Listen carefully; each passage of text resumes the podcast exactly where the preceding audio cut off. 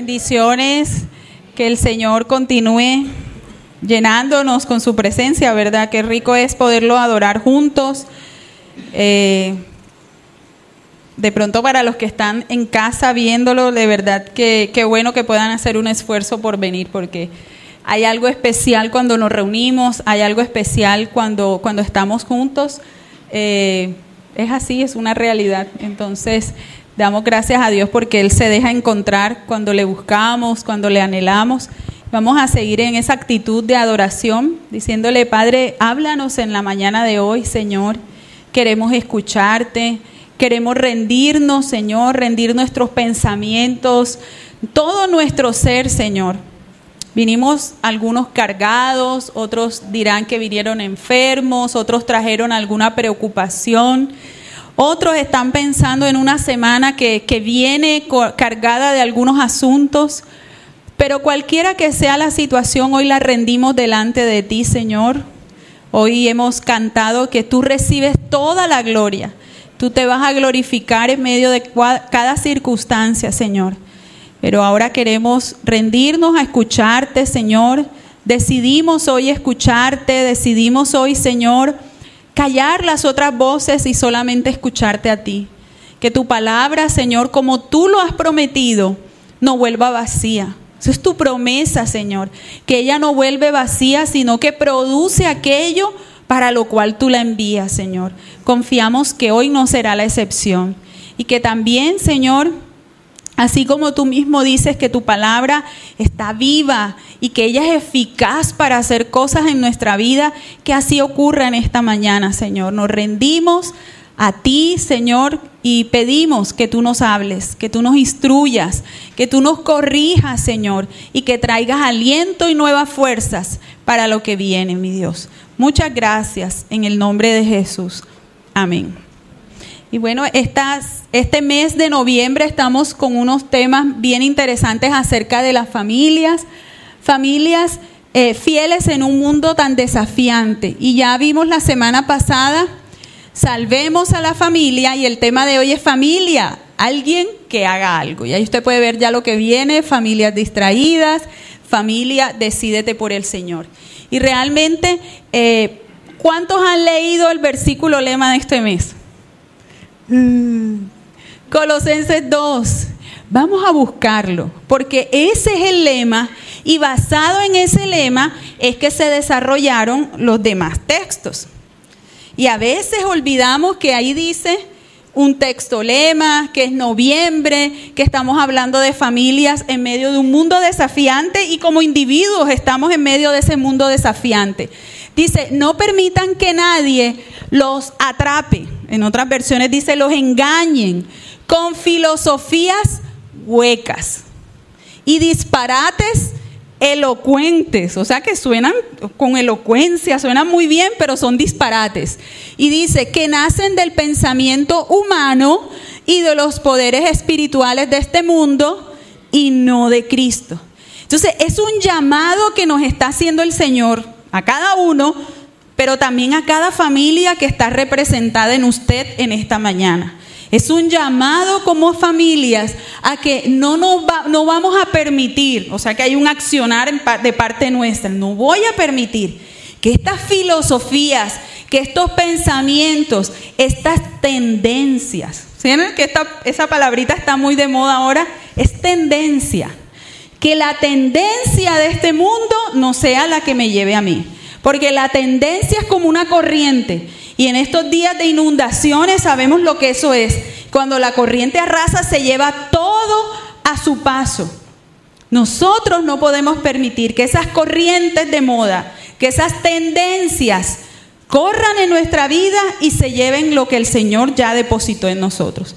Nosotros nunca nos podemos soltar de su mano porque de lo que es de Él es de Él. Pero sí podemos impedir que su gracia, que la vida abundante que Él espera para nuestras vidas no ocurra, debido a que mi mente está en, lo que, en las tendencias de este mundo. Entonces, este es el texto lema, este es el texto para meditar en familia, este es un texto para memorizar este mes, es un texto para hacer devocionales este mes, para compartir con otros y de verdad que los insto a hacerlo porque a veces se deja como en poco el versículo y pasamos, bueno, estamos en el tema de hoy, el tema de hoy, pero este es un verso de la palabra que habla nuestra vida. Entonces, el tema de hoy ahora sí es familia, alguien que haga algo. Es como un grito de auxilio. Alguien, por favor, tiene que haber alguien que responda al llamado del Señor. Y vamos a ver en jueces capítulo 6 y vamos a empezar leyendo del versículo 1 al 6 para introducirnos en la situación que estaba dándose en medio de, ese llamado del Señor. Es el llamado a Gedeón. Jueces 6, en el versículo 1, dice, los hijos de Israel hicieron lo malo ante los ojos de Jehová. Y Jehová los entregó en manos, en mano de Madián por siete años. Y la mano de Madián prevaleció contra Israel. Y los hijos de Israel, por causa de los madianitas, se hicieron cuevas en los montes y cavernas y lugares fortificados. Pues sucedía que cuando Israel había sembrado, subían los madianitas y amalecitas y los hijos del oriente contra ellos. Subían y los atacaban. Y acampando contra ellos, destruían los frutos de la tierra hasta llegar a Gaza. Y no dejaban que comer en Israel ni ovejas, ni bueyes, ni asnos, porque subían ellos y sus ganados, y venían con sus tiendas en grande multitud, como langostas. Ellos y sus camellos eran, ¿cómo eran? Innumerables, eran muchos. Así venían a la tierra para devastarla. Y por último el 6 dice, de este modo empobrecía Israel en gran manera, por causa de Madián y los hijos de Israel clamaron a Jehová. Entonces es una situación que para algunos puede sonar familiar si vivimos en alguna nación latinoamericana, puede ser. Empobrecimiento, dificultades, había un problema hasta de inseguridad, porque mire que llegaban y los asaltaban, ellos tenían que andar escondidos. Hay como tres cosas que pudiéramos decir dentro de esto la economía estaba siendo afectada porque una vez que cultivaban y que la cosecha estaba lista, ellos llegaban. Generalmente las cosechas se daban en esta temporada de octubre y noviembre, era el tiempo de cosechas. Entonces para esta época, cuando es un tiempo de gozo, de celebración, de fiesta, porque ellos tenían fiestas por las cosechas, se había convertido eso en un tiempo de angustia, de esconderse, de no tener tiempo ni para dar gracias por la cosecha, porque había que esconderla. Y cuando la cosecha llegaba, que producía precisamente ese gozo porque venía la plata, porque la economía empezaba a funcionar, todo se activaba en medio de ellos, esto se había convertido en un momento de angustia. Ya vienen, ya me van a quitar el fruto de mi trabajo. Para un cultivador que temora tanto tiempo esperando, a que por fin salga el fruto de su cultivo y alguien se lo arrebata. Entonces había economía afectada, pero había incertidumbre y temor. Nos iremos, nos tendremos que ir de, este lugar. A veces suena como nuestro, nuestros países, nuestra realidad, que lo que suena por el camino es migración, nos tendremos que ir. Porque esta situación hasta dónde nos va a llevar. El hecho de tener que estar escondidos y no poder disfrutar del esfuerzo y del trabajo de nuestras manos. Pero hay algo ahí en medio de todo. Dice el versículo 6, de este modo empobrecía Israel en gran manera por causa de Madián, y los hijos de Israel clamaron, ese día clamaron. Pero mire algo en el versículo 1 al final. ¿Cuántos años llevaban en esta angustia? Siete años, muy bien, siete años. O sea, y en el año siete, para esta época de octubre, noviembre, clamaron al Señor. A veces pareciera que uno lleva rato en la situación, en la situación, y uno como que, sí, vamos a ver, vamos a orar, ya he hecho de todo. Y lo que queda por último, pues tocará orar. A veces nos vemos reflejados en esa situación. Llevas tanto tiempo y te has acomodado en vez de buscar al Señor en hacer una cueva. ¿Qué estaban haciendo ellos? Mejor me escondo. Vamos a hacer algo en nuestra fuerza. Vamos a huir, nos vamos a esconder, no voy a permitir que esa amenaza llegue a mi casa y voy a entonces me, me vuelvo más egoísta incluso en momentos como ese. Por último dicen eso. Mire, el, estamos en el capítulo 6, mire adelante el 5.31, porque eh, eh, viene la historia de ahí. Al final dice, y la tierra, la última frase con la que termina el capítulo 5 es, y la tierra reposó 40 años. Esta historia anterior, y vamos a mirar una, gráfica que, les quería mostrar, resulta que en el libro de jueces, el juez se levanta, viene la prosperidad, pero luego otra vez decae. Había pasado lo de Débora, había pasado lo de Císara, del tipo este lo cogen en una y le colocan una estaca contra la, tierra y logran quitar la fuerza que los oprimía, el ejército ese eh, decae por completo y ellos logran la victoria. 40 años de paz. Cuando de repente nos encontramos con Madián. Pues resulta que cuando uno estudia el libro de jueces, se va a encontrar con esto. Lo primero, como a las 12, eso le llaman el reloj. A las 12 encontramos Israel se aleja de Dios. Se acaba de pasar en el 6.1, Israel estaba lejos de Dios. ¿Qué le pasa a las 3 de la tarde? Sufre las consecuencias. ¿Quién apartado de Dios no va a sufrir? Si en Él es que está nuestra paz, nuestra tranquilidad, Él lo es todo. Luego que viene a las 5 de la tarde, claman a Dios Dios escucha, porque Dios es fiel. Misericordia. Entonces ve como a las 7 de la noche, Dios escucha el clamor. ¿Y qué hace Dios a las 9? Levanta a alguien, un juez. Pero después va a volver a pasar. Israel va a volver.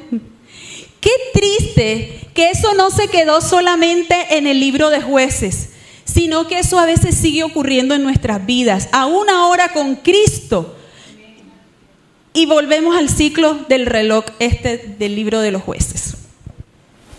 Madian, ellos caían, ah, y entonces cuando caían, eh, sufre las consecuencias a las tres, Dios los entregaba uno nuevo.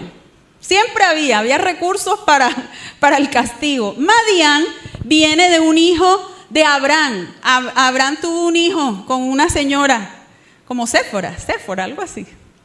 Entonces, de ahí provienen ellos. Y esta gente se acostumbró a, se volvieron ladrones. Ellos asaltaban, ellos vendían negocios ilícitos. Ellos no, no lograron tener como la misma conducta de su papá Abraham o de Isaac y su, su hermano Isaac, sino que ellos fueron esos primos lejanos que se dedicaron a otros negocios. Y estos de Madián fueron, se volvieron tan fuertes que mire que la Biblia dice que eran innumerables los camellos que tenían. Y, o sea, era un pueblo muy numeroso, así que su amenaza realmente costaba o, eh, producía temor. Era un temor que no era que me, me hicieron coger miedo, no es que infundían temor. Pero un pueblo tan grande, armado, con camellos, con toda la fuerza que tenían, claro que producía temor. Eran más fuertes, aparentemente. Entonces, en esa historia, en ese contexto, está esta nación. Recuerden que en el libro de los jueces ya Josué murió y repartió la tierra a diferentes tribus. Así que ellos están dominando la tierra que Dios les entregó, pero siempre amenazados por los vecinos que tienen alrededor, que dicen, ¿cómo así que Dios te entregó esta tierra si toda esta tierra de Canaán era nuestra? Y esa amenaza constante hasta que ellos no confían plenamente en el Señor, no se va. Por eso pasa el, ciclo este. Entonces vamos a seguir, ya sabiendo lo que está ocurriendo, con el versículo 7, que dice, y cuando los hijos de Israel clamaron a Jehová a causa de los madianitas, Jehová envió a los hijos de Israel un varón profeta, o sea, Dios responde, el cual les dijo, así ha dicho Jehová Dios de Israel yo os hice salir de Egipto y os saqué de la casa de servidumbre. Vamos a leer hasta el 10. Os libré de mano de los egipcios y de mano de todos los que os afligieron, a los cuales eché de delante de vosotros y os di su tierra. Y os dije, yo soy Jehová vuestro Dios. No temáis a los dioses de los amorreos, en cuya tierra habitáis, pero no habéis obedecido a mi voz. Entonces el Señor con su clamor levanta un profeta, no dicen el nombre, pero el Señor bajó su espíritu sobre esta persona y les dio ese mensaje. Miren, esta situación que está pasando, llega el Señor dándoles ánimo. Bueno, listo, les voy a recordar de dónde yo los he traído. Y a veces cuando la situación está tan difícil, uno parece, esto no tiene ni pies ni cabeza, ¿cómo nos vamos a librar de todo esto? Y a veces el Señor entonces levanta estas vocecitas para recordarnos cómo en el pasado Él ha estado con nosotros. A veces es una buena táctica uno por eso escribir, anotar. Ellos por eso también hacían unas, unos montículos de piedra para recordar lo que Dios había hecho en ese lugar, porque a uno se le tiende a olvidar. Ellos cuando pasaron en el desierto dejaron varios recordatorios. Aquí fue cuando cayó el maná por primera vez, aquí fue cuando la roca brotó agua, aquí pasó tal cosa, porque a uno se le tiende a olvidar cuando se presenta otro desafío. Entonces este desafío de ahora Dios empieza a decirlo, acuérdense, yo fui el que lo saqué de Egipto. Yo lo saqué de tierra de servidumbre. O sea, acuérdate, tu condición anterior era peor. Allá ni tierra tenías. Allá ni siquiera cultivos. O sea, aquí el problema es porque no te puedes disfrutar lo que tienes, pero es que allá no tenías ni siquiera derecho a tener nada. Luego dice, los libré de la mano de los egipcios y no solo de ellos, ¿qué dice? De todos los que los afligieron. Los eché delante de vosotros y, los di, y les di su tierra. O sea, aquí, ¿no te acuerdas cuando desarmé el muro en Jericó? ¿No te acuerdas cuando te entregué que Jericó temblaba porque ustedes iban a invadir la tierra? O sea, ellos, ellos llegaron a una tierra llamada Canaán, donde estaba llena de unos pueblos que Dios ya había dado la orden. Esta gente se me va de aquí. Y esta tierra se la quiero dar a mis hijos. Es que de Jehová es la tierra y su plenitud. Y Él se la da a quien Él dice. Y esa tierra de ustedes y la van a habitar. Es más, cuando vayan para allá, van a encontrar casas que ustedes no edificaron. Van a disfrutar de viñedos que no sembraron. Eso se los dijo el Señor. Y ahora están en la realidad que Dios les dio, disfrutando de 40 años de paz recientemente, pero ahora se viene envuelto en esto y Dios tiene que hacer un recordatorio. Y hoy tú puedes hacer el ejercicio en medio de la situación que estás viviendo. Oye, pero y, ayer y hace unos años, y cuando no estaban los hijos, y cuando estaba soltero, ¿cómo Dios ha venido tratando en tu vida? ¿Cuál es tu historia con el Señor? ¿Cómo ha sido tu historia del Señor contigo conquistando reinos, conquistando batallas? A veces estamos amedrentados con Madián y no nos, nos olvidamos de Egipto. Egipto era más grande que Madián. Era la nación más poderosa de la tierra. O sea, te libré de ese grandulololononón. A mí Madian no me queda grande. ¿Por qué tienes miedo? Y a veces nos ha pasado. O sea, te libré de lo más difícil, el pecado que había en tu vida. Te libré de eso, de la raíz del pecado, que eso nadie te lo podía quitar y yo lo hice en la cruz. Yo puedo librarte de otras esclavitudes, cosas que, que atan, cosas que no te dejan vivir una vida plena. Él lo puede hacer. Y no solo contigo, sino con los tuyos. Pero en medio de esa situación, por eso el desafío de hoy, alguien tiene que hacerlo. Familia, alguien. Estas situaciones familiares, ¿cuáles son las situaciones de las familias hoy en día? Porque esto está hablando de una nación. Pero usted se imagina cómo vivían en casa en medio de esa gente. Ahí no había identidad. Ellos, los hijos, no los estaban criando con la identidad de que ustedes son hijos de un Dios poderoso. Ustedes son hijos de un Dios, ustedes no vieron, pero nosotros sí atravesamos un río caudaloso llamado Jordán en seco.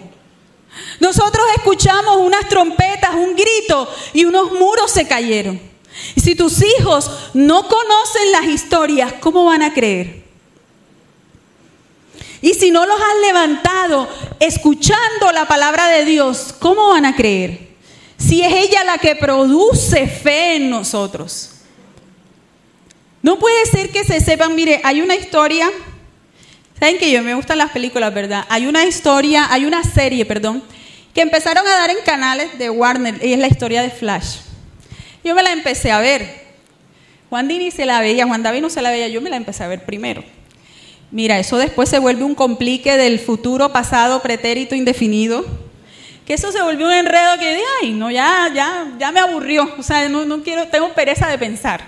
Entonces yo me la dejé de ver. Juan David sí, después la cogió. Y de verdad que a veces digo, oye, es más difícil aprenderse el pretérito futuro indefinido de Flash, que si vino, que si volvió, que si este es del futuro del pasado, y los pelados se lo saben. Y entienden el enredo ese de Flash, porque es que como él eh, corre más allá de la velocidad de la luz, él puede ir y volver del pasado al futuro, futuro, pasado. Ese es el enredo que tiene Flash. Ahora que no se van a aprender cuántos jueces hubo en Israel. ¿Cómo que tus hijos no les vas a contar la historia? Mire, estos son 12 libros históricos. los que están en el Antiguo Testamento desde Ruth. Lo que quiere decir es que son historias. Si se pueden saber todo el infinito perfecto de, de todos los Avengers, claro que tu hijo le va a encantar esta historia. Si tu hija le encantan las princesas, cuéntale de Esther. Cuéntale la historia de Ruth, la pobre que llegó a ser rica. La pobrecita toda feita que llegó y alguien se enamoró de ella y la conquistó.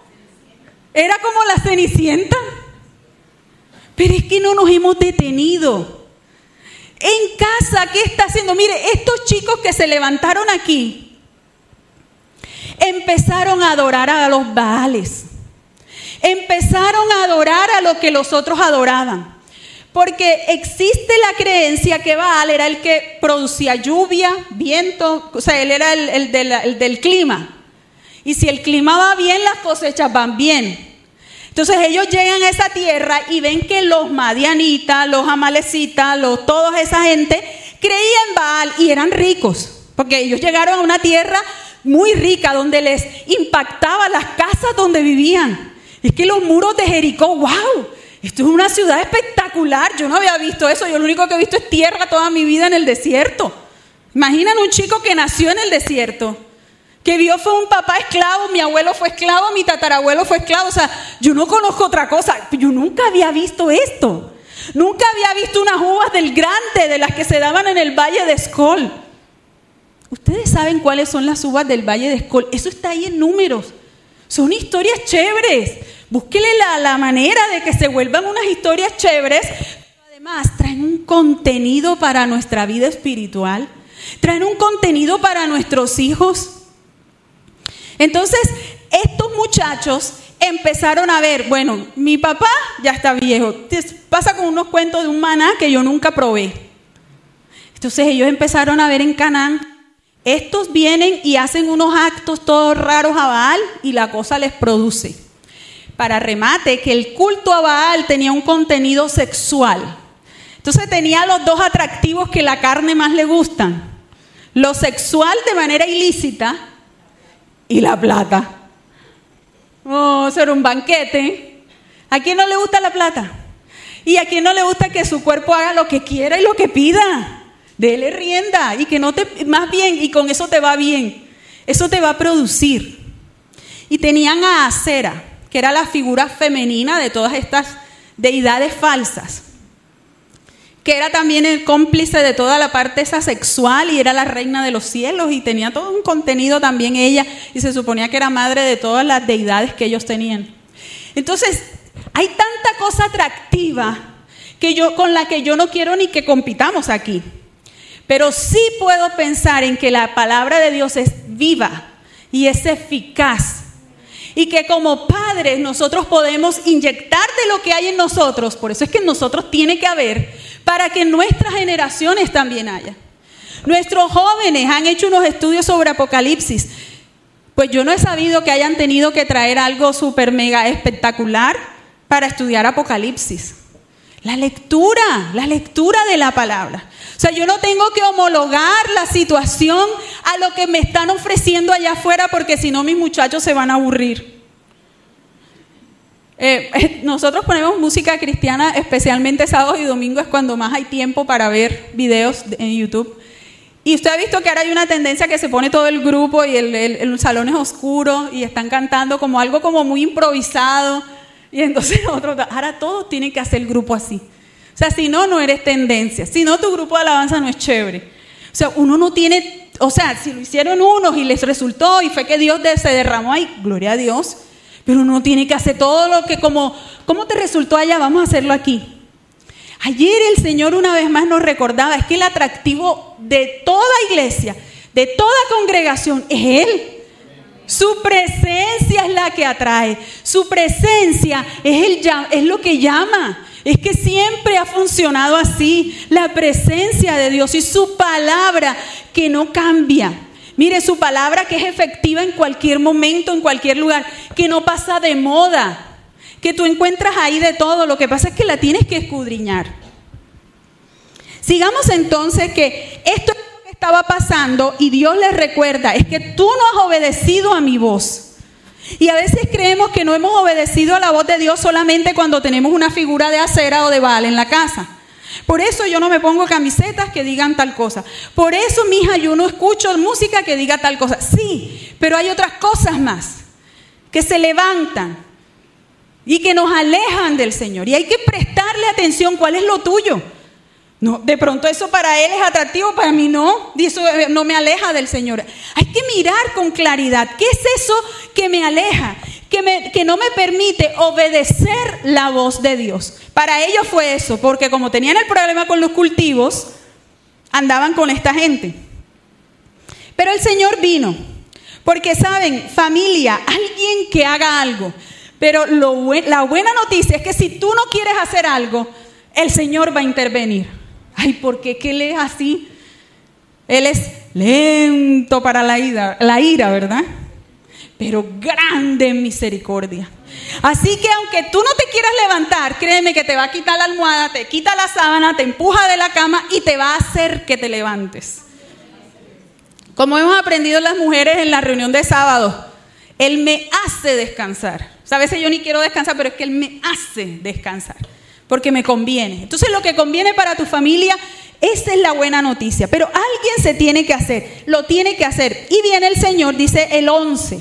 Y vamos a leer el 11 y el 12. Vino un ángel de Jehová y se sentó debajo de la encina que está en Ofra, la cual era de Joás, Abieserita. Y su hijo Gedeón estaba sacudiendo el trigo en el lagar para esconderlo de los madianitas. Y el ángel de Jehová se le apareció y le dijo, Jehová está contigo, varón esforzado y valiente. Entonces vemos unas características en el 11, el Señor se presenta. Y mire algo eh, muy bueno aquí. ¿Qué estaba haciendo Gedeón? Sacudiendo el trigo, era una labor. Difícilmente Dios se aparece cuando uno no está haciendo nada. Generalmente con la gente ocupada, Dios le gusta trabajar.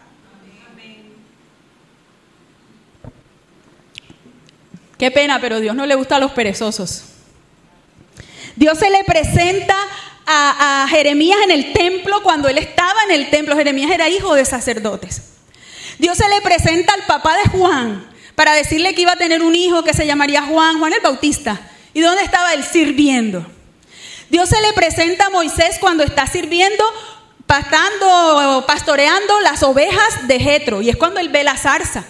No fue un día que estaba durmiendo en medio de una serie, de la octava serie que me estoy viendo hoy. Ay, vi una visión. ¿Te crees que Dios va a andar mirando así?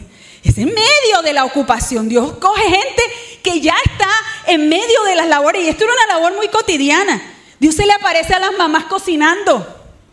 Dios se le aparece a las mamás que están trasnochadas con el bebé. Aquí que hay ahora dos bebés. Dios anda en medio de la gente que anda ocupada, haciendo lo que nos toca hacer.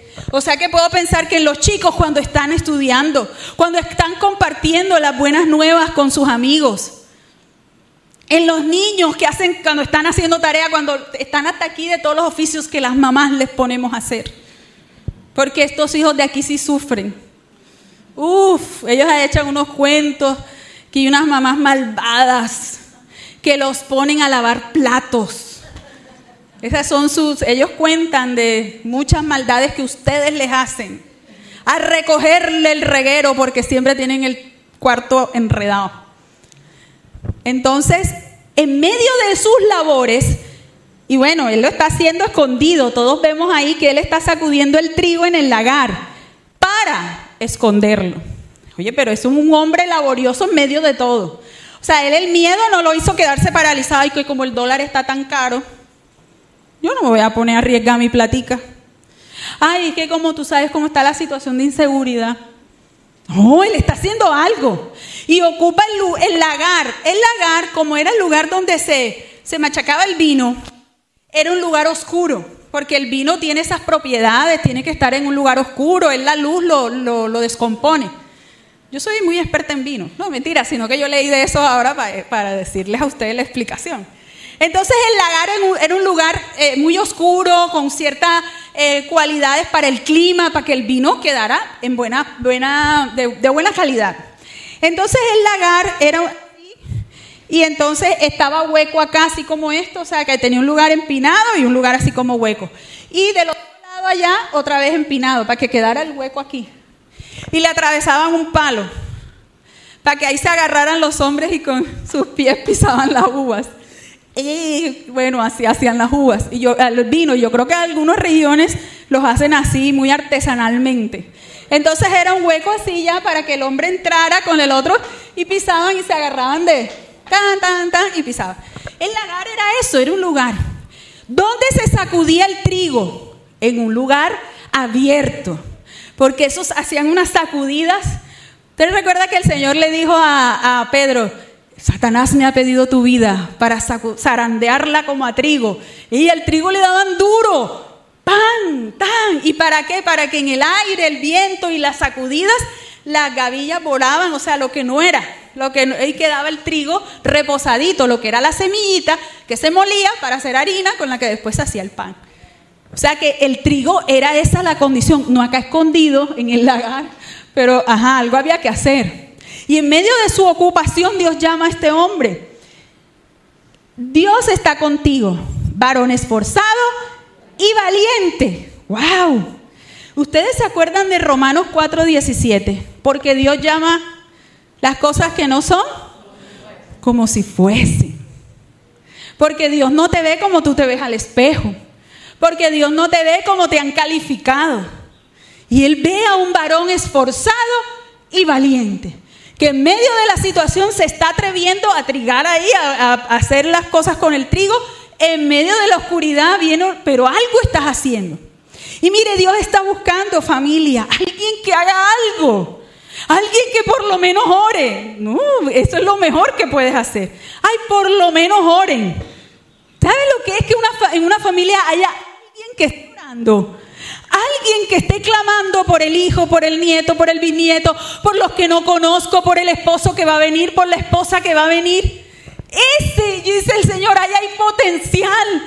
Estoy buscando a alguien que haga algo, por favor. Que no se conforme con lo que está ocurriendo. Que no se conforme y se queje de lo que la televisión está diciendo. Que no esté horrorizado con lo que se está aprobando aquí en otros países. Nos horroriza. A uno le da rabia que estén haciendo cosas contra los bebés, contra las niñas. Uno, uy, pero alguien tiene que hacer algo. ¿Cuándo vamos a clamar para que Dios levante? ¿Cuándo nos vamos a levantar?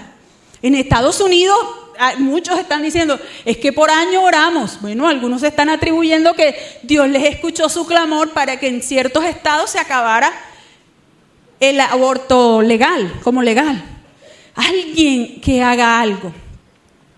Entonces el Señor le llama así, como dice Romanos, Dios llama lo que no es. Vamos a ver el 13 y el 14. Y Gedeón le respondió, ay Señor mío, si Jehová está con nosotros, ¿por qué nos ha sobrevenido todo esto? ¿Y dónde están sus maravillas que nuestros padres nos han contado diciendo, no nos sacó Jehová de Egipto? Y ahora Jehová nos ha desamparado y nos ha entregado en manos de los madianitas. Y mirándole Jehová, qué lindo, el Señor lo miró, ve con esta tu fuerza y salvarás a Israel de mano de los madianitas. No te envío yo. Mire, él está diciendo, hay algo particular con Gedeón, y al parecer tuvo una mamá, una abuela, un tío, un papá, que le contó historias. Por eso les digo lo importante de hable de la palabra, lea la palabra con sus hijos, enséñeles a leer con la palabra, pero no como un castigo, sino como algo delicioso, como algo placentero. No hay que es miel la palabra, es como miel, es como oro. No como, vamos a leer la Biblia. ¿Cuándo vas a coger la Biblia? La Biblia hay para todas las edades, hay para bebés. Hay que ir a la librería cristiana y buscar, ¿y qué hay para mi bebé? ¿Qué hay para mi hijo? ¿Qué hay para el bebé en la barriga? ¿Saben que hay libros para estimular a los bebés desde la barriga? Hay tanto contenido que podemos usar para bienestar de nuestros hijos y al parecer a Gedeón le habían hablado al Señor. ¿Por qué creemos que a Gedeón le habían hablado? Él lo dice, ¿verdad? Ay, no hemos escuchado a nuestros padres. Él había oído y eso fue suficiente. Su palabra no vuelve vacía. Si Dios, lo que pasa es que él interpretó, él hizo una teología de esto y dijo, si Dios está con uno, todo sale bien. Si Dios está conmigo, paso el mar, paso todo, hay maná, hay tal. O sea, como así? Cuando Dios está con uno no hay problemas. Eso fue el, el asunto con Gedeón, que él interpretó que así era. Y la vida con el Señor no significa ausencia de problemas. Y eso es lo que a veces no nos cuentan. Y eso es lo que a veces no nos, nos falta contar. Es que hubo mucha hambre, pero un día Dios nos dio maná.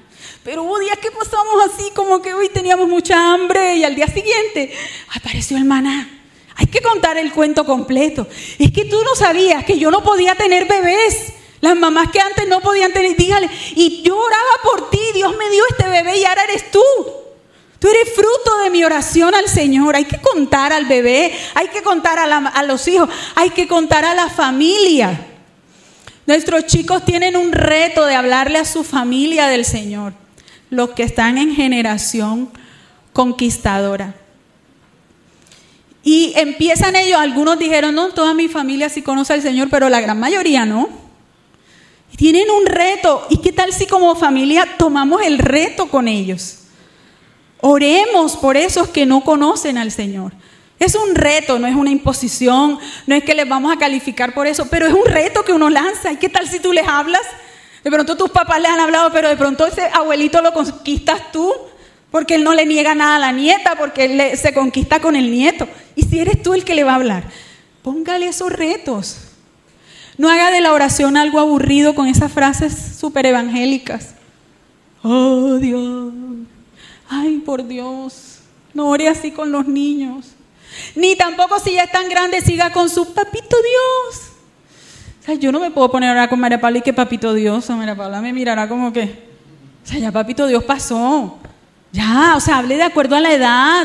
Hable como es el Señor. Háblele cómo es Dios sin aburrirlo, sin ser tan pentecostal, pero tampoco tan legalista, pero tampoco tan, bueno, en fin. Sabiduría por Dios. Conquístelos para el Señor. Pero me gusta que en el versículo Dios no le dice, ay, pobrecito, es cierto, Dios te ha abandonado.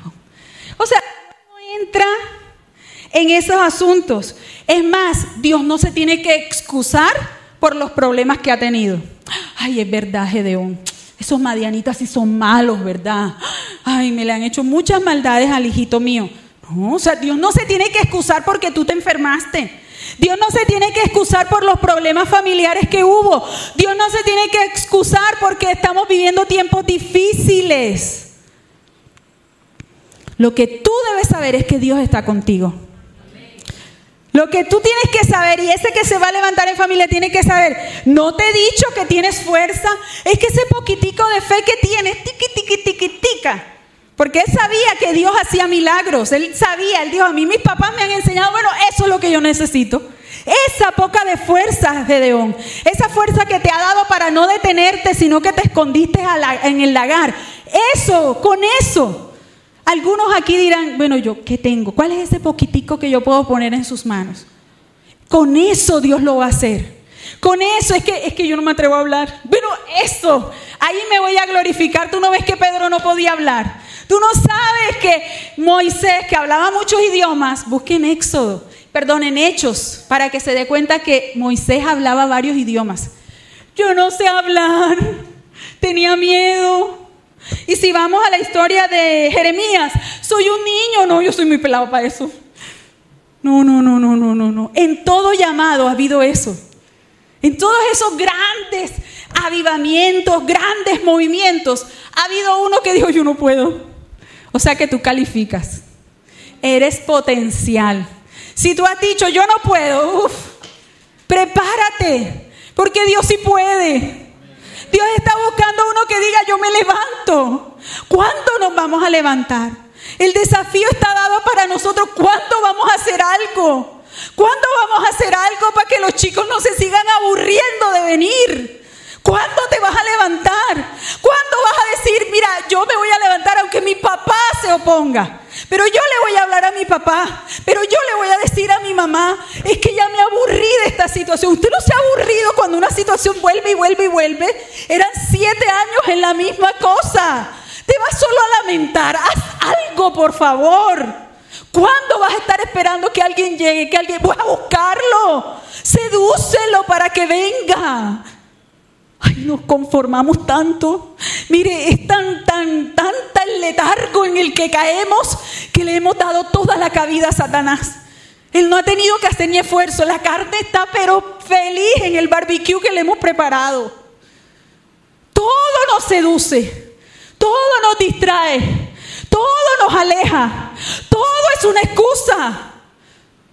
¡Wow! Es increíble. O sea, ¿cuándo alguien va a decir, mire Gedeón, es que yo no necesito que tú seas el super wow? Ve con tus fuerzas. No te mando yo. No es suficiente con lo que Cristo hizo. No te mandó Jesús. A mi Dios nunca me ha mandado. Tú nunca has leído Mateo. Tú nunca has leído que el Señor nos comisionó. Vayan por todo el mundo. Dios ya nos mandó. Pero queremos que vuele la paloma, salga el fuego y venga. Oiga, por Dios, ¿cuándo nos vamos a levantar? ¿Cuándo vamos a dejar a veces la hipocresía de una cosa aquí y otra allá? Y espantarnos por las cosas que hace el otro, el hermanito. Hazlo a tarea que Dios te puso a ti. Hazlo que Dios te puso a hacer a ti. Dedícate. Están los tiempos difíciles. Bueno, ¿y qué vamos a hacer? Sigue diciendo el Señor, yo no te dejo que explicar, Gedeón. Vamos a leerlo otra vez el, el 12, el 14. Y mirándole, mire que lo miró, ve con tu fuerza, salvarás a Israel de la mano de los, de los madianitas. ¿No te envío yo? Hoy Dios nos toma así como, como aquí por el mentón y nos mira cara a cara. Yo te estoy mandando. Ve con la fuerza que tengas, con el recurso que tienes hoy. Ve que yo te estoy mandando. Luego dice, entonces le respondió, ay Señor, ¿con qué salvaré yo a Israel? Mi familia, pobre en Manasés, yo el menor de la casa. Jehová le dijo, pobrecito, no, ¿qué le dijo? Ciertamente yo voy contigo y derrotarás a los madianitas como a un solo hombre. Ay, verdad, verdad que tú eres, tú eres nerviosa, verdad. Ay, sí, verdad que es que tú tienes un trabajo muy pesado. Yo sé que tú, tú llegas cansada a la casa. Ay, sí, sí, verdad que tú te criaron así tus papás y, y ajá. ¿Tú sabes cómo era mi papá? ¿Tú sabes de dónde vengo yo, esa familia mía, cómo es? Porque él echó la culpa a la familia. Le echó la culpa es que tú sabes que yo vengo de la tribu de Manasés. ¿Sabes qué? ¿Qué implicaba eso? El pobre Manasés. Ay, niña, pobrecito. Era el mayor de los hijos de José. Y el abuelito cuando le iba a dar la bendición se la dio al otro, a Efraín, que era el menor. Ay, pobre Manasés. Así como su tío le robaron su primogenitura. ¿A qué le importa eso? Mire, Dios con este juez dignifica la tribu de Manasés. A Dios, ¿qué le importa que a otro se le olvidó la bendición para ti? Hasta que no estuviste en el ayuno ayer que estuvo bien chévere. Pero el mismo Dios está aquí hoy. Mire la, el Manasés, esta tribu pequeña. Manasés no era hijo de Jacob, pero como era nieto y como sacaron a uno de la tribu, entonces vamos a meter a Manasés. O sea, Manasés es como, como ajá, como, sí, como bueno. Uno a veces se ha sentido como, ¿verdad? Como yo vengo de esa familia. Como en mi casa no me querían. ¿Y qué? ¿Qué le importa? Dios puede hacerlo contigo, es que es más, lo va a hacer contigo. Ay, es que así es que me gusta, dice el Señor. Es que así que me encanta, porque así la gloria me la llevo yo, no tú. No vas a poder tener la excusa que era porque tenías recursos. Es como yo soy tan elocuente, a mí en todas las exposiciones me ponen 100. No, es que no sé ni hablar, es que cancaneo para hablar. Ahí es donde Dios tiene el potencial para tocar vidas. No tengo los estudios, no tengo los, contactos, no tengo contactos. ¿Cuándo eso si el que llama es el Señor y el que añade es Él? No hace falta, pero sí hace falta alguien que haga algo. Alguien se tiene que levantar. Alguien tiene que atreverse a cambiar el comportamiento y no conformarse con que Él es así, sino que se puede cambiar hábitos que se pueden adquirir aún grandes. ¿Cuándo empezó el Señor su ministerio? Tenía 30, Jesús. Si es que no están diciendo que es que como no eras niño, no, a la edad que estás, como estés, Dios te quiere usar. Y entonces sigue ocurriendo esto de, él, ay Dios mío, es que yo soy así, es que mira mi familia. Y entonces el Señor le responde, yo estaré contigo. Y vas a derrotar a los madianitas como un solo hombre. Y ya empieza entonces a partir de ahí, de dos veces el Señor decirle, es que tú tienes fuerza, yo te estoy enviando. ¿Verdad? Eso le dice allá en el 12. Y ahora en el 14 dice, tú si tienes fuerza, yo te estoy enviando. Tú eres fuerte, tú eres valiente en el 14. Y ahora en el 16, no importa, yo voy contigo. O sea, tres veces ya que Dios le reafirma es lo que Él va a hacer. No me interesa tu condición, es lo que yo voy a hacer contigo. Entonces, ya Gedeón creyó y dice, yo te ruego que si he hallado gracia delante de ti, me dé señal de que tú has hablado conmigo. A mí, ¿quién me va a creer que tú me levantaste? Imagínate. Te ruego que no te vayas de aquí hasta que vuelva a ti y saque mi ofrenda y, y la ponga delante de ti. ¿Y qué le dijo él? Bueno, yo voy a esperar hasta que vuelvas. Él está hablando aquí con el llamado ángel de Jehová, que es una teofanía, que es una aparición de Dios en el Antiguo Testamento, antes de que Jesús se volviera hombre. Entonces, mire, él, o sea, es que cuando la presencia de Dios está, provoca adoración. Es que estar ante la presencia de Dios provoca adoración. Y mire, este hombre se le aflojó el bolsillo. El tipo que está en la crisis económica más dura. El dólar está muy caro, Gedeón, o sea, cabrito, ahora. Tú sabes que nos están robando los animales, los tenemos escondidos para que los madien. O sea, a ti se te ocurre hacer ofrenda hoy, pero Gedeón está ante Dios. Gedeón está ante la comisión más grande. Gedeón está presentando el cambio radical en la historia de su vida, de su familia, de su nación. Eso implicaba una fiesta, eso implicaba rendición ante el Señor. Y mire que él le dice, y espera que yo vuelva. Y entrando Gedeón, o sea, él se demoró para preparar un cabrito. Allá no había nevera y que es que tengo, voy a sacar como las que ya tienen en el congelador porcionado, ¿no? Él no, no tenía nada en el congelador y que voy a sacar esta bolsita. Preparó un cabrito ¿Y sabe cuántos panes? Dice de una efa de harina. Ay, a mí me gustan los detalles. Y una efa de harina era entre 20 y 30 litros de harina. Se medía en litros. Para mí la harina es, no es líquida. Pero bueno, como que ya la mezcla de harina. 20 litros, o sea, pinte 20 litros. ¿Cuántos panes salen de ahí? Un pocotón, porque el pan eh, con cositas se infla y sale un montón de panes. Espérame aquí que ya vengo. Y él se dio a la tarea, porque es que ante el Señor uno viene con esfuerzo, con trabajo y con tiempo. El Señor uno viene con trabajo, con esfuerzo y con tiempo, no a la carrera. Uno delante del Señor el reloj no existe. Uno delante del Señor hay esfuerzo, hay dedicación en cada ofrenda. Mire, Él se tomó ese trabajo de hacer ese cabrito y de hacer ese pocotón de panes. De los 20 del coso que tenía ahí, hizo un pocotón de panes. Y volvió realmente como Dios ya tenía, preparó ese corazón de Gedeón para esto. Y luego dice, entonces el ángel le dijo, ah, bueno, él llegó, puso la carne en un canastillo y el caldo en una olla, el caldo donde hizo la carne, sacando y lo presentó debajo de aquella encina. Entonces el ángel le dijo, toma la carne, toma los panes, pero los vas a poner sobre esta peña.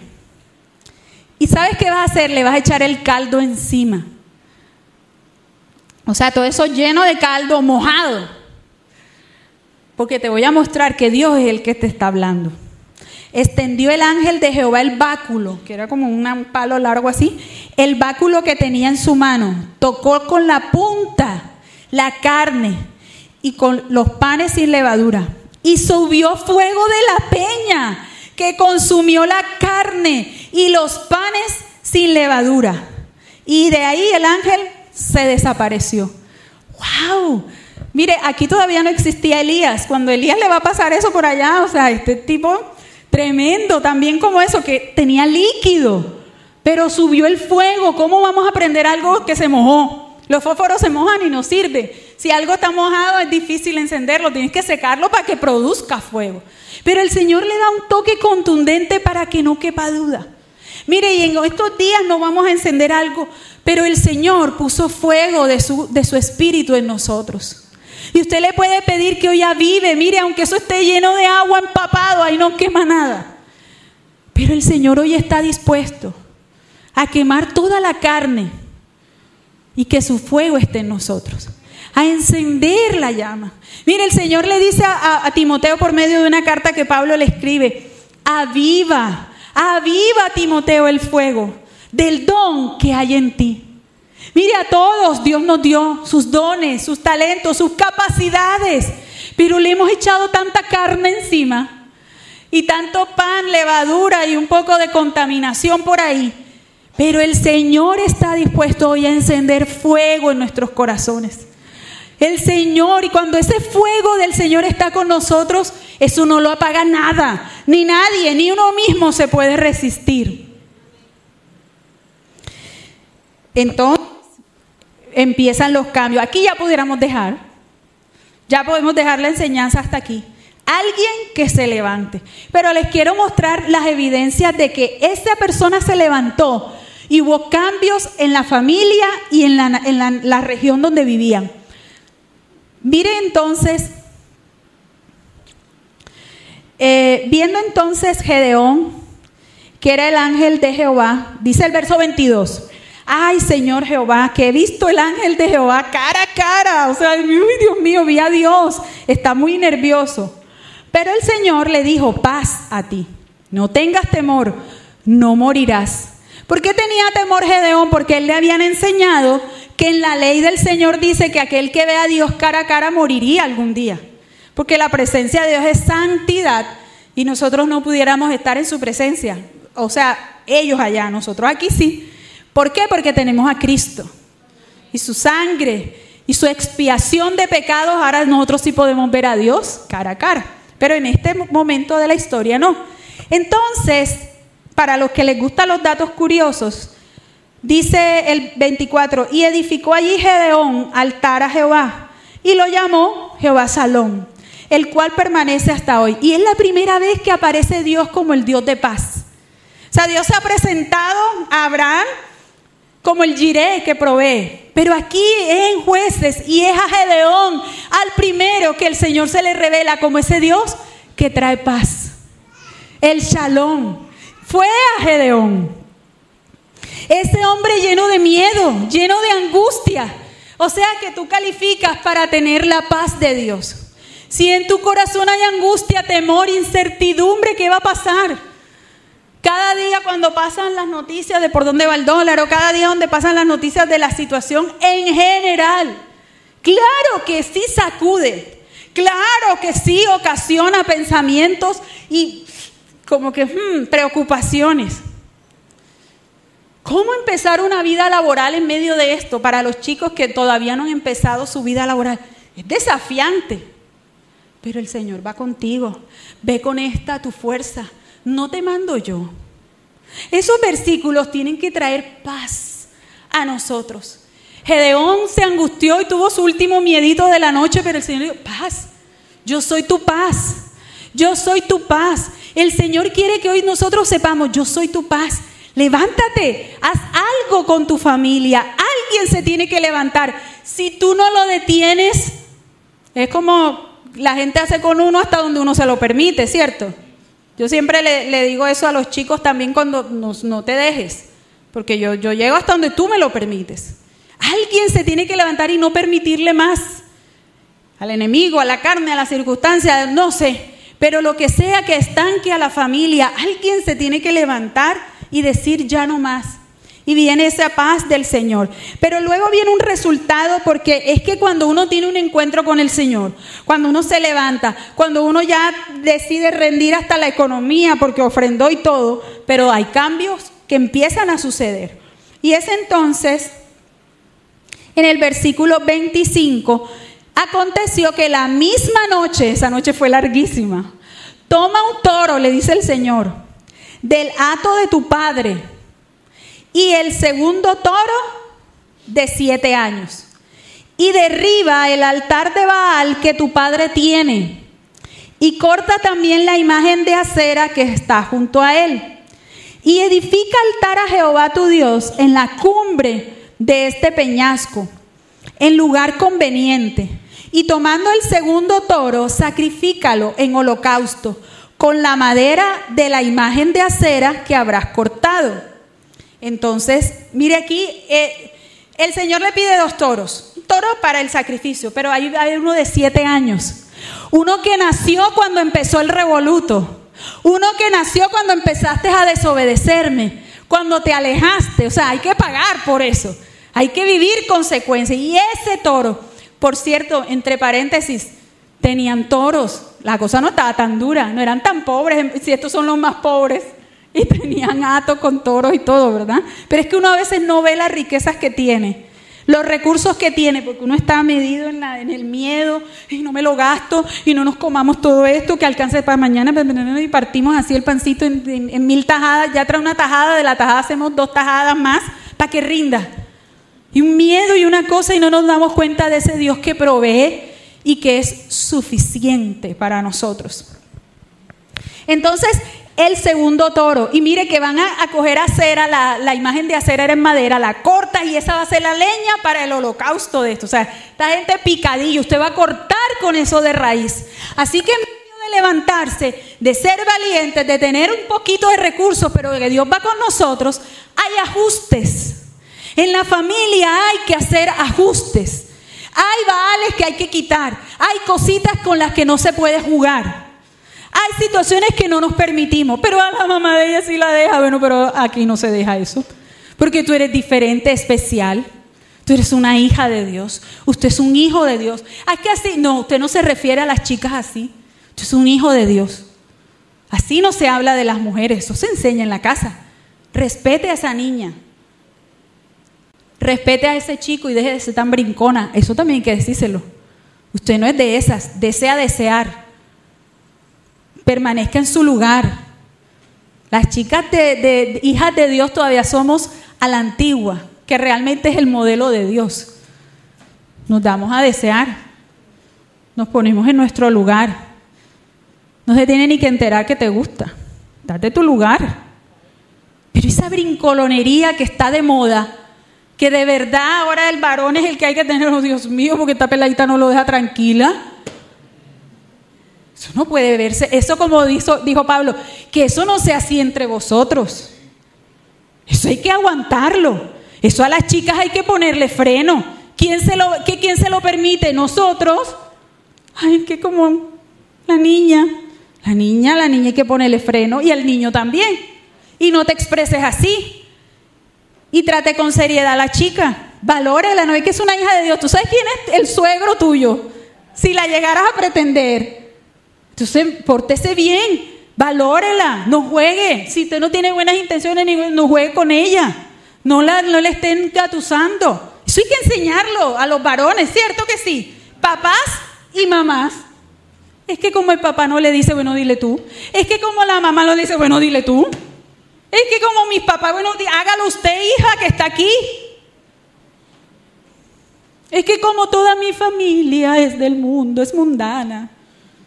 Sé tú el primero, sé tú el valiente, tú, tú vas a hacer, es que es difícil. Difícil, ahora viene Navidad y en mi casa eso se forma un revoluto.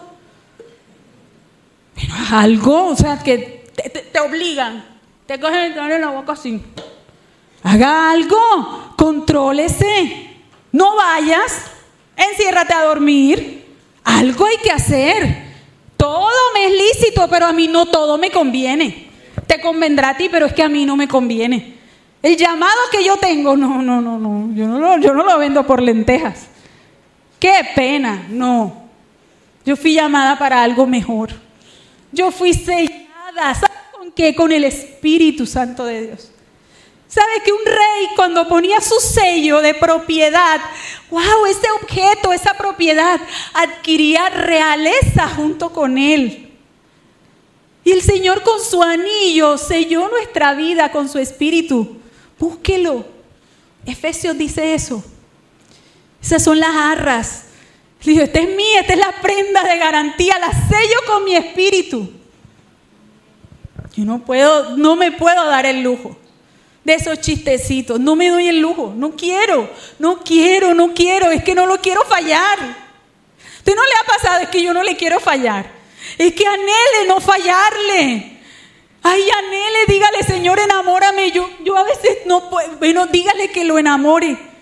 Cuando uno se enamora de Él, uno no le quiere fallar. Uno cae en un embobamiento que los demás no entienden. Pero uno no le quiere fallar.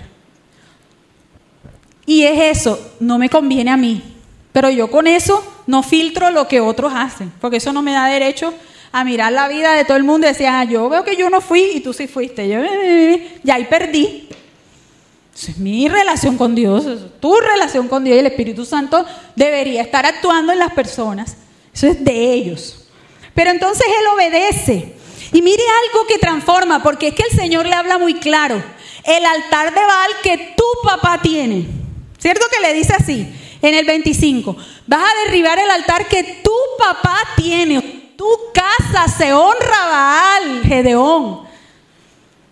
Y viene y él le dice, el 27, entonces Gedeón tomó 10 hombres de sus siervos. Hombre, Gedeón, tú eras pobre, pero tenías 10 de más siervos y tenía toros. Pues eh, aquí en mi contexto eso es tener plata. El toro es carísimo. Bueno, entonces dice, tomó a diez de sus siervos e hizo como él quiso. Como el Señor me dijo, si Dios da una orden, yo cumplo. Y dice, ah, pero eso sí, más temiendo hacerlo de día, por la familia de su padre y por los hombres de la ciudad, lo hizo de noche. Bueno, el Señor no le dijo hora, es que tiene que hacerlo a las 4 de la tarde, ¿no? Pero sí le dijo lo que iba a hacer. Entonces, por la mañana, cuando los de la ciudad se levantaron, y he aquí que el altar de Baal estaba derribado y cortada la imagen de acera que estaba junto a él, y el segundo toro había sido ofrecido en holocausto. O sea, quizás ese toro, como es símbolo de virilidad, estaba siendo guardado para ofrecérselo después a Baal. Y vamos a ver que destruyeron a Baal no fue al Señor. Entonces, buscando, ¿quién ha hecho esto? Y buscando e inquiriendo, se empezaron a investigar y tal. Gedeón, hijo de Joás, lo ha hecho. porque vea, eso en todos lados hay chismosos que en la medianoche vieron a los muchachos y tal, y se dieron cuenta, ¿verdad? Entonces, Gedeón lo hizo. Y fueron a buscar al papá. Entonces dice el 30, saca a tu hijo para que muera, porque ha derribado el altar de Baal. Oye, qué gente tan descarada. Y eso que habían clamado a Dios. Y ha cortado la imagen de acera que estaba junto a él. Y Joás respondió a todos, ¿contenderéis vosotros por Baal? ¿Defenderéis su causa?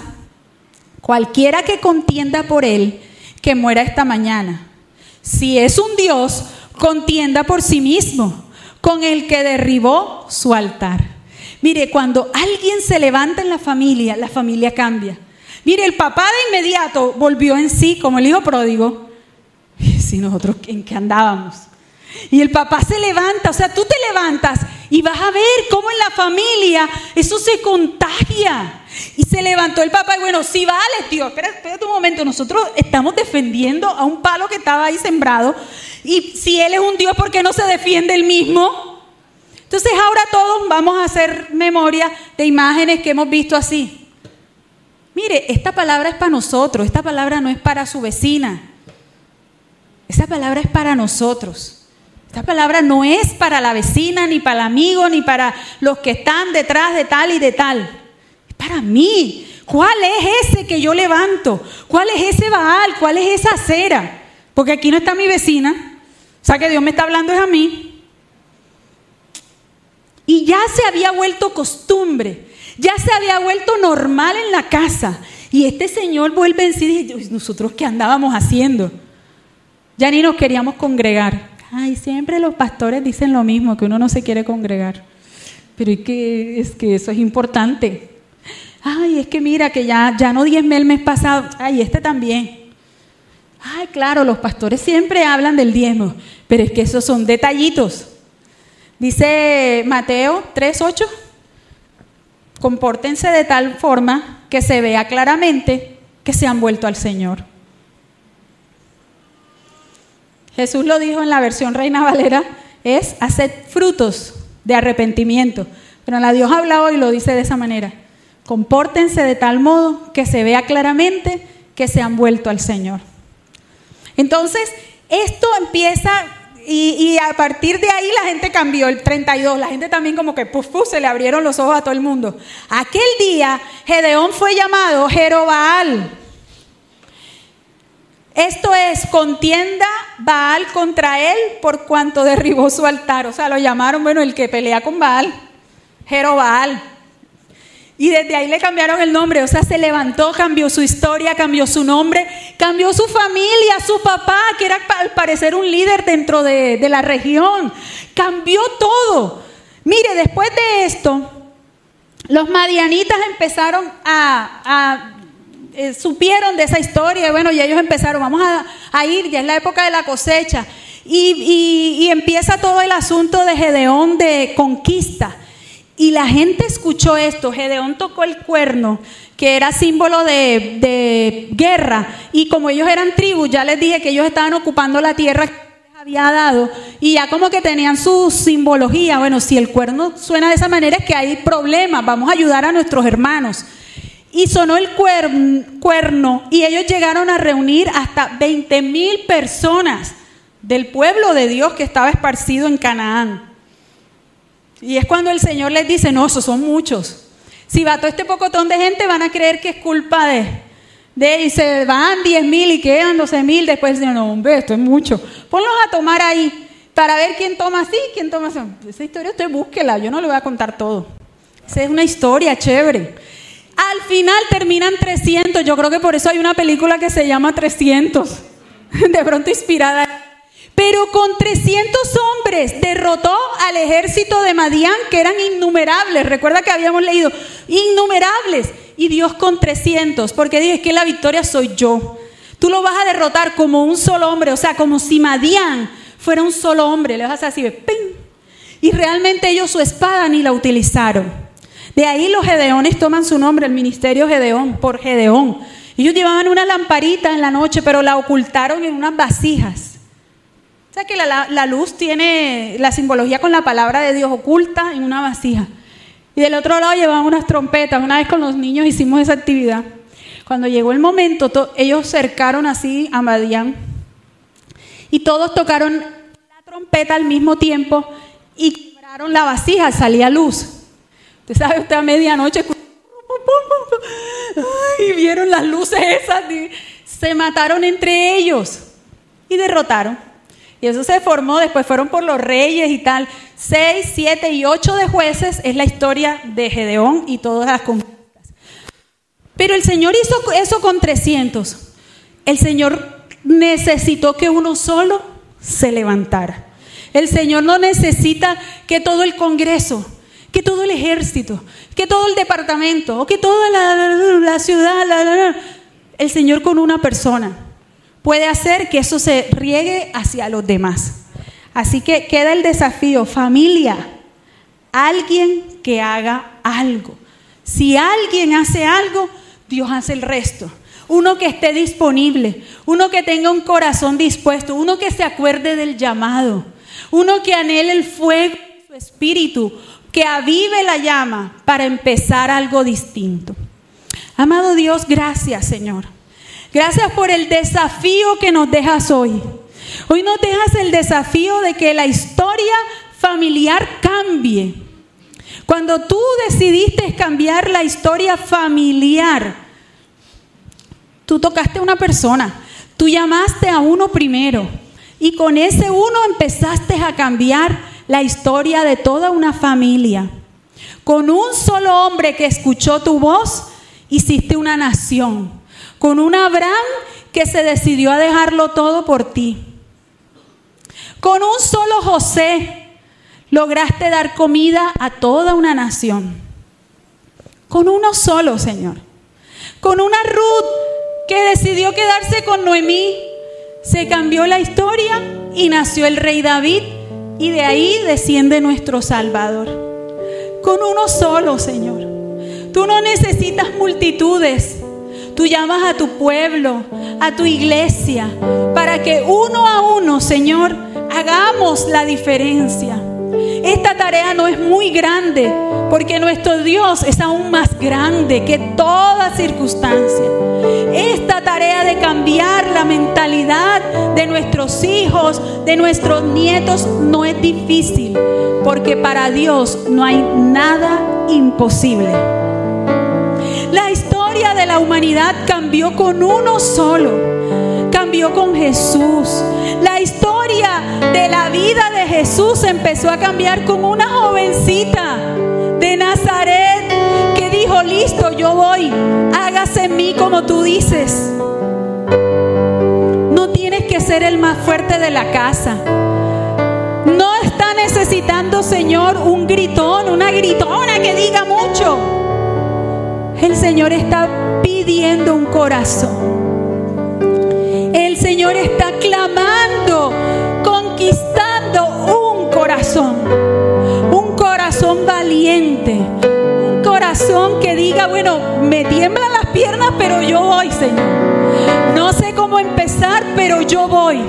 Yo me atrevo, Señor. Yo me atrevo familiar.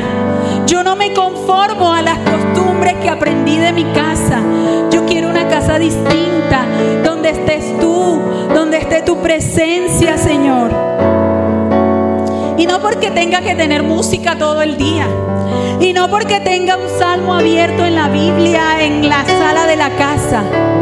Es porque hay una casa donde hay rendición, donde hay respeto, donde hay amor, hay paciencia una casa donde se respetan los principios, los valores. Una casa donde se respeta la autoridad. Una casa donde se valora lo que Dios trae y se agradece y se toma con gracias lo que Dios pone en nuestras manos. Una casa donde se glorifica a ti por todo lo que haces. Una casa donde hay un eres tú. Tú eres mi giré Señor.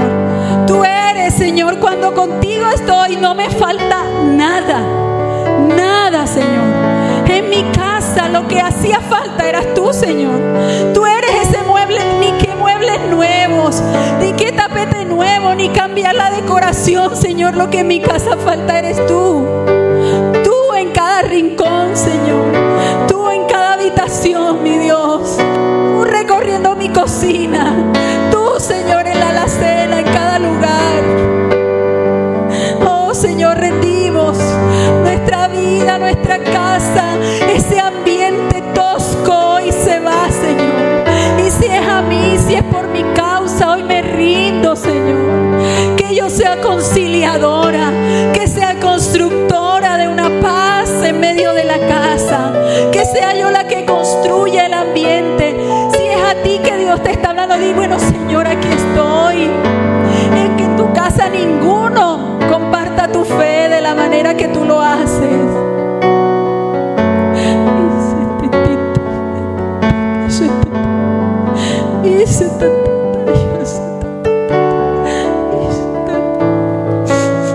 Señor, levanta valientes, Señor. Levanta esforzados, Señor, los que se atreven a cambiar, los que se atreven a levantarse, aunque el papá pareciera que da miedo, Señor, pero que haya un hijo valiente que le hable de las bondades de tu amor. Que haya una niña valiente, Señor, que se atreva a cantar himnos para ti en la casa. Que haya un papá dispuesto a cambiar la historia de su vida. Mamá, Señor, que no se conforme con lo que está viendo, sino que pida, Señor, y clame por cambios radicales. Señor, que haya una familia enamorada de ti, dispuesta para ti. Señor, hoy ponemos nuestra casa.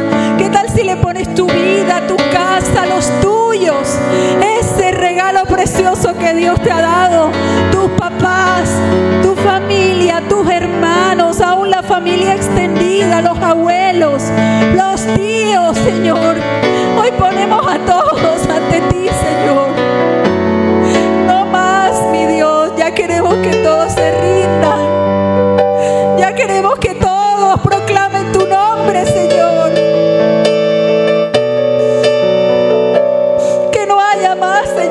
que se vuelven atrás, los que se apartan, no, Señor. Una valentía para continuar. Valentía, para dejar atrás lo que a ti no te agrada. Valentía para contar lo que tú has hecho en mí valentía para decirlo aunque de pena, aunque parezca inoportuno, pero Dios te va a dar la oportunidad hacerlo. Oh Señor, levanta hoy, Señor, todo lo que se opone, medio que a veces no nos deja ver lo que sí ya nos has dado. Gedeón veía solo lo peor de su casa, lo más pequeño, lo que no podía, él no veía potencial. Pero hoy tú derribas eso en nuestras vidas y levantas agradecimiento, Señor. Valor para, gracias, Señor. Qué bueno el lugar que me... Gracias, Señor. Gracias por lo que sí tengo hoy. Ante todo, gracias por las personas a mi alrededor. Gracias, Señor. Gracias por el vientre donde vinieron nuestros hijos. Muchas gracias. Gracias, Señor, por los papás, por las mamás que están aquí. Gracias por los que le ha costado mucho llegar. Los que han batallado porque no ha sido fácil. Pero a Dios no, no se le ha olvidado eso. Los que han tenido que llorar para que el niño venga o la niña. Los que han tenido que llorar para que el esposo esté aquí o la esposa esté aquí. Señor es experto en enjugar toda lágrima, en exaltar al humilde, en levantar al que nadie mira. Ese es el Señor. Él toma lo vil, lo que no es, para avergonzar a los sabios, para avergonzar al fuerte.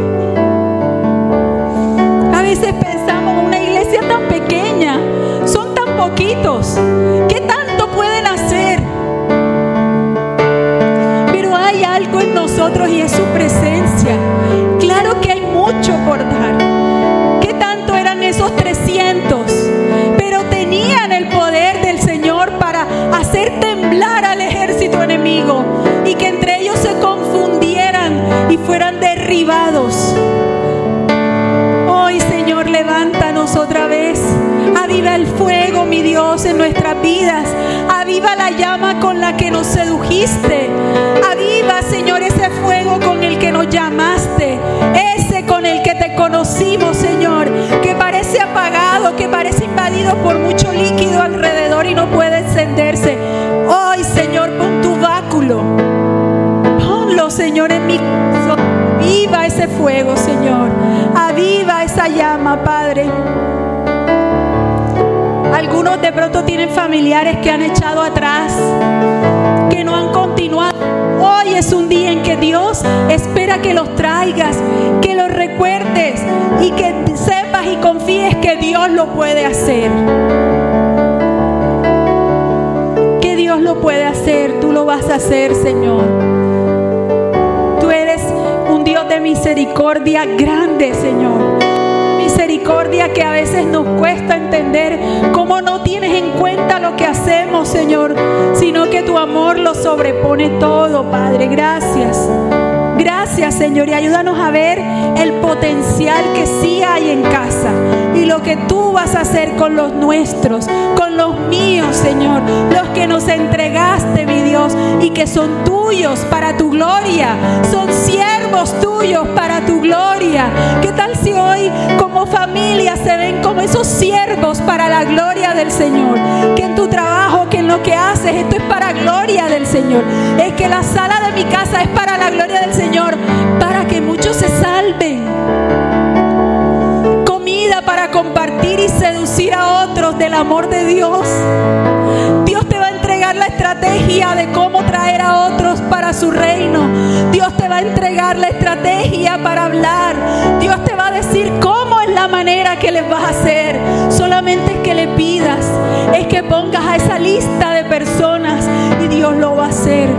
Tú lo vas a hacer, Señor. Lo creemos, Padre, para gloria de tu nombre. Muchas gracias, Señor, por lo que vendrá. Muchas gracias, Señor, en el nombre de Jesús.